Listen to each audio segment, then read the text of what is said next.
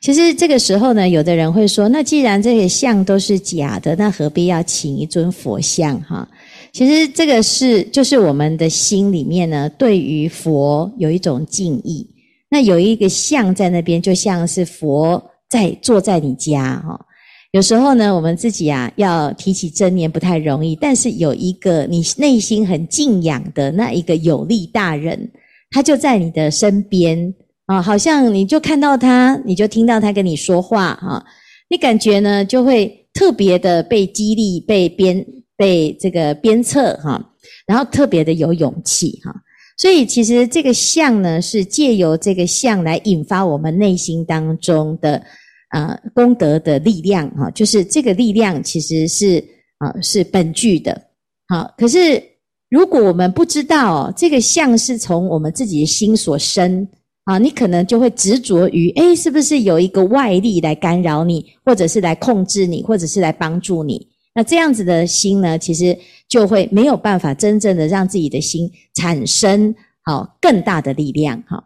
所以刚才呢所说的反文文自性啊，就是慢慢的哦回到诶这个真实的内心啊，启发真正内在的力量，因为这个心是源源不绝的，它不需要靠天时地利人和。如果我们啊是要讲外力的话，那你得要看你拜到谁哈。也许有时候呢，有的是诶不可靠的啊，靠山山倒，靠人人老哈，是不可靠。所以要回到自己的本具的心当中呢，这个心不生不灭，它是没有哦任何的条件，它就是一切具足啊。只是一般人不知道啊，所以就会啊以为是有一个外力可求。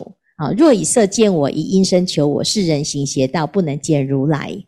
但是呢，菩萨呢，他也知道一般人的心没有那么有力量的时候，他需要借由外在的感应法门来学习，哈，入门。入门了之后，他经过一段时间的修行，他一定会自己去体悟，原来那个心是不假外求。那刚刚开始呢，你要告诉他你自己就可以，他就没有信心。所以呢，菩萨是很慈悲，他就是因众生的需求而现不同的身。那现出来的身呢，他就会产生一个无比的信心。那这最后呢，他就会救赎到自己哈。所以这是菩萨的方便和慈悲。谢谢我们的菩萨的分享啊。其实我们每一个人呢，都可以有这样子的学习，还有这种深入的体会。每一个过程呢，它都是功不唐捐的哈。那观世音菩萨呢，其实他就是千百亿化身，他可以是什么都是，他也可以什么都不是哈。